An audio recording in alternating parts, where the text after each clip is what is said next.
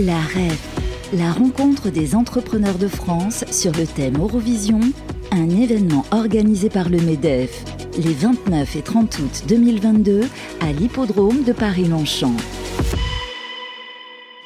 La REF euh, édition 2022, c'est la rencontre des entrepreneurs de France ici à l'hippodrome de Longchamp. On est toujours en direct et on va parler euh, eh bien, euh, climat, carbone, en tout cas avec notre invité du jour, Net Zero. L'entreprise s'appelle Net Green et on est ravi eh bien, d'accueillir son cofondateur et directeur général, Olivier Reynaud. Bonjour Olivier. Bonjour, merci de m'accueillir. Alors tout d'abord, bah, une question simple. Net Zero, qu'est-ce que vous faites?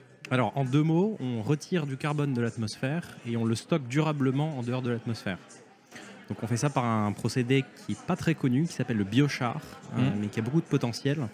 Euh, si je simplifie, ce qu'on fait, c'est qu'on récupère des résidus agricoles, qui sont donc des plantes qui ont capté du carbone dans l'atmosphère, et on extrait le carbone qui est dans ces résidus, et ensuite on met ce carbone sous forme solide, stable, dans le sol. Et ça reste pendant des centaines d'années dans le sol. Et donc ce qu'on fait à la fin, c'est réduire la concentration de carbone dans l'atmosphère. Et donc, on lutte contre le changement climatique. D'accord. Donc, du coup, euh, on connaissait les, puits de carbone. Là, vous, euh, prenez la, matière qui est chargée en carbone finalement et vous l'enfouissez. Tout à fait. C'est une forme de puits de carbone. Hein. C'est exactement ça. Euh, très bien. Ça, a combien de temps Comment, comment l'aventure a, démarré? Alors écoutez, ça fait un an et demi qu'on existe, donc on est une jeune start-up, même si on a essayé d'aller assez vite. Euh, donc on a déjà une usine euh, construite et fonctionnelle au Cameroun. Mmh. On est en train de construire une autre usine au Brésil qui sera opérationnelle en janvier de l'année prochaine. Euh, et comment ça a commencé C'est une longue histoire, c'est une histoire familiale qui commence avec mon grand-père et puis ensuite avec mon père et moi.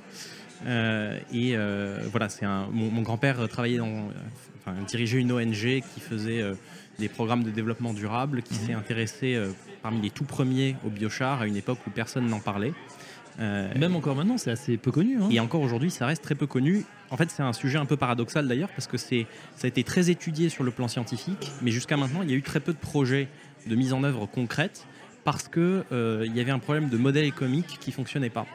Donc, il n'y a que depuis 2-3 ans que c'est possible de rendre des projets biochar vraiment rentables, parce qu'on peut faire certifier des crédits carbone.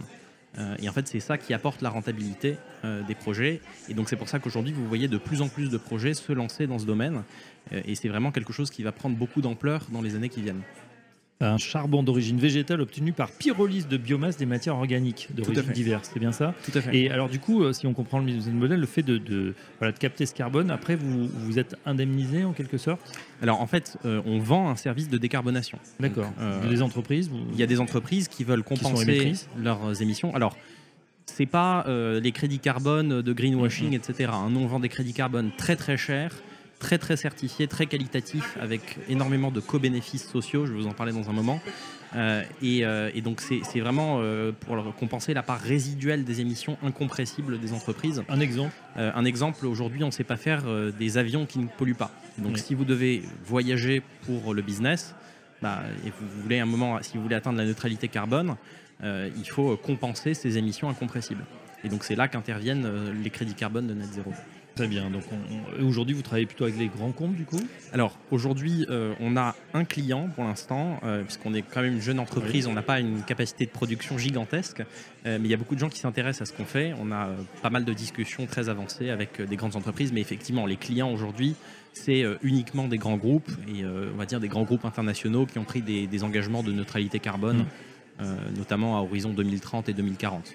Et avec Net Zero, vous nous avez parlé du, Cameroun, c'est quelque chose qu'on pourrait faire, nous, dans, dans, nos, nos, latitudes? Alors, euh, oui, théoriquement, ça fonctionne euh, n'importe où. Ensuite, il y a une question de modèle économique, euh, puisque notre matière première, comme je vous disais, c'est des résidus agricoles, mhm. dont on va extraire le carbone. Et donc, pour avoir une matière première pas chère, il faut aller dans des endroits où ces résidus ne sont pas valorisés.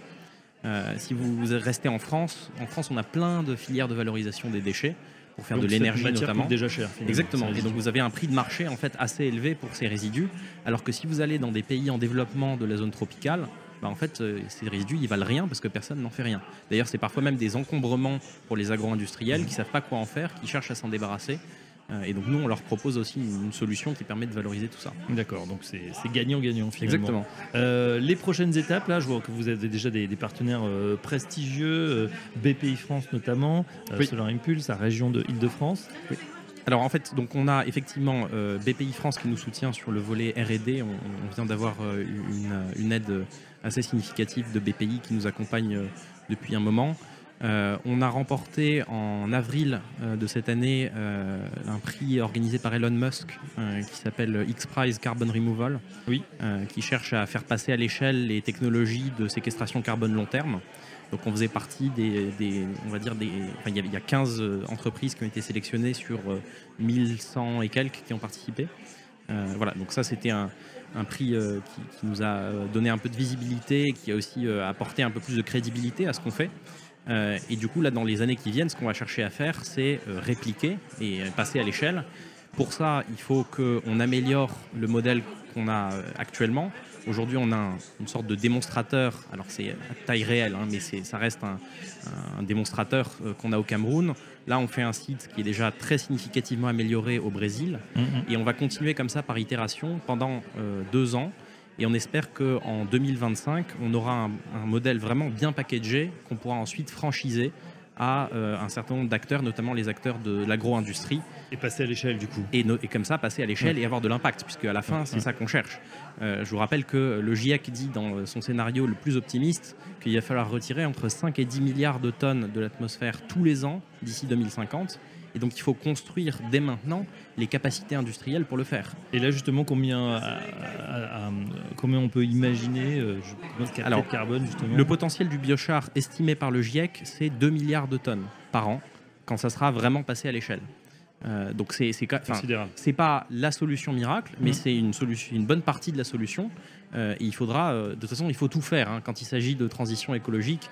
il faut planter des arbres, il faut faire du biochar, il faut faire du direct air capture, il faut limiter les émissions à la source autant qu'on peut. Voilà, il fait la transition énergétique, tout ça, tout ça.